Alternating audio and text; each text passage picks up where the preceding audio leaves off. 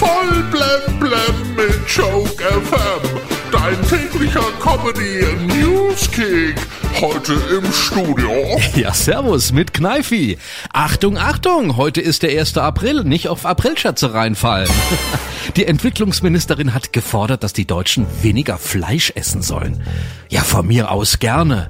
Aber bitte erst nach der Grillsaison. Und Robert Habeck will derweil übrigens, dass wir uns ja auf den Straßen langsamer bewegen. Wir sollen langsamer fahren, um Öl zu sparen.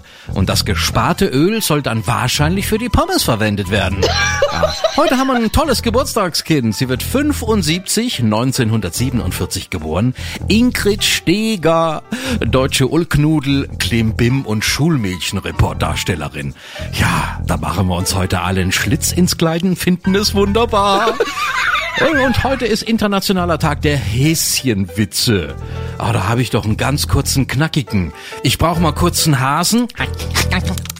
Ja, Häschen sagt zum Schneemann, jetzt bist du dran.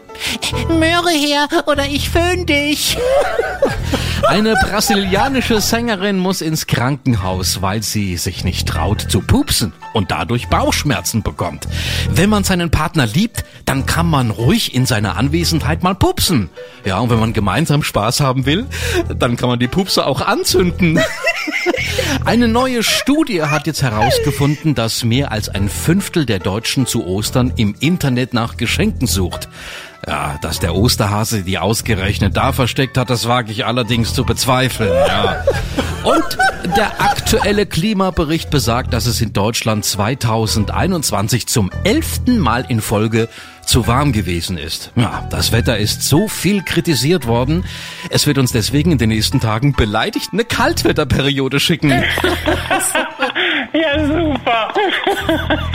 Voll blem auf Joke FM und auf joke-magazin.de.